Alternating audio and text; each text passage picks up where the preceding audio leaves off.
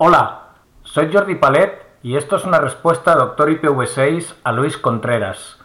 Luis nos formula una pregunta relativamente complicada.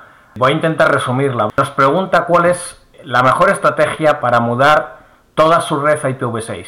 Y pregunta además si deberíamos tener toda la red comunicándose solo con IPv6 y comunicar con los clientes por medio de túneles u otros sistemas o deberíamos empezar con Dual Stack en toda la red y poco a poco ir instalando IPv6 en los clientes e ir eliminando las partes que no necesiten IPv4. Bien, bajo mi punto de vista, la mejor estrategia evidentemente es desplegar IPv6 en el core de la red, es decir, en todo lo que es la red del ISP que da acceso al resto de las partes de la red y a continuación desplegar IPv6 en la red de acceso. Es posible que tengas diferentes tipos de redes de acceso, pues una a una ir haciendo el despliegue de IPv6. Cuando digo despliegue de IPv6, en principio me estoy refiriendo a doble pila, dual stack. En ningún momento hay que pensar como primer planteamiento eliminar IPv4. Más aún si tienes direcciones IPv4 suficientes para cubrir las necesidades de tu core, de tu red de acceso y de las redes de los clientes. Desde luego, la estrategia de doble pila es la más, digamos, garantista para asegurar que no vamos a romper absolutamente ninguna aplicación ni ningún servicio que estén corriendo en la red. Ahora bien, si no tienes direcciones IPv4 suficientes, lo más lógico es pensar que clientes, típicamente los residenciales, o aquellas pymes que solo utilicen la red o la conexión a Internet para navegar, de forma que despleguemos un acceso que sea solo IPv6. Insisto en la palabra acceso, es decir, la WAN que lleva desde nuestro core al CPE del cliente. ¿Por qué es importante esto? Porque es Obvio que hoy en día todavía hay muchas aplicaciones, servicios, dispositivos que van a necesitar IPv4.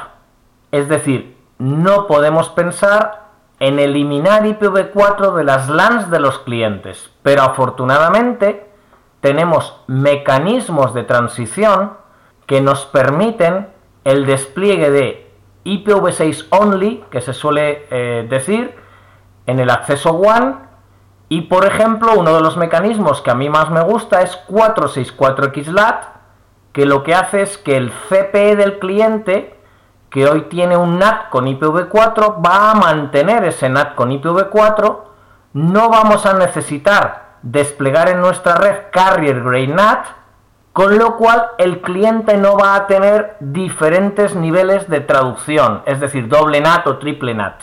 ¿Ok?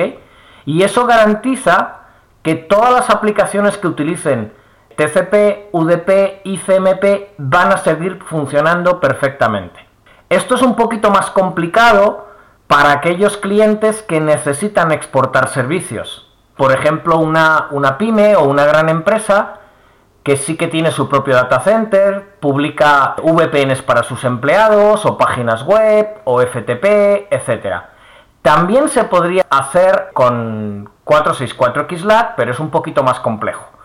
Quizás en estos casos lo recomendable sería mantener a esos clientes con direcciones IPv4 públicas y con soporte IPv6, es decir, dual stack para los clientes que necesitan exportar servicios con IPv4 y solamente IPv6 pero manteniendo dual stack en las redes LAN que por supuesto ya no forman parte de la gestión de la red del, ISP, para aquellos clientes que solamente utilizan Internet, como digo, para aspectos básicos de navegación o de acceder a cualquier tipo de aplicación o de servicio que esté fuera de su red.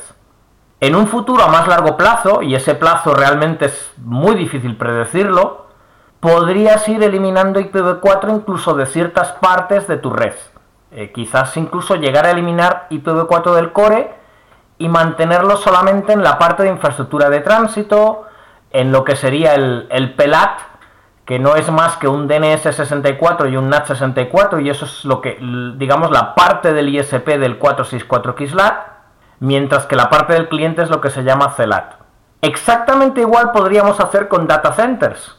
De hecho, hay un mecanismo del que vamos a hablar profundamente en el próximo evento del ACNIC, que es SID-DC, que nos permite realizar esto, es decir, con un, digamos, reducido número de direcciones IPv4, mantener un data center que tendría solamente IPv6 en el interior.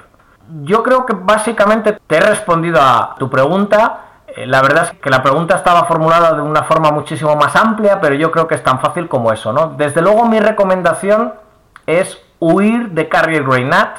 Carrier Grey NAT es un coste importante, implica tener doble NAT y una de las cosas que más rompe aplicaciones es el doble NAT, mientras que con 464XLAT tenemos acceso nativo a IPv6 con direcciones globales y tenemos el mismo tipo de acceso a IPv4 que tenemos hoy en día en una red habitual, es decir, los clientes de la red en las LANs con direcciones privadas con su NAT.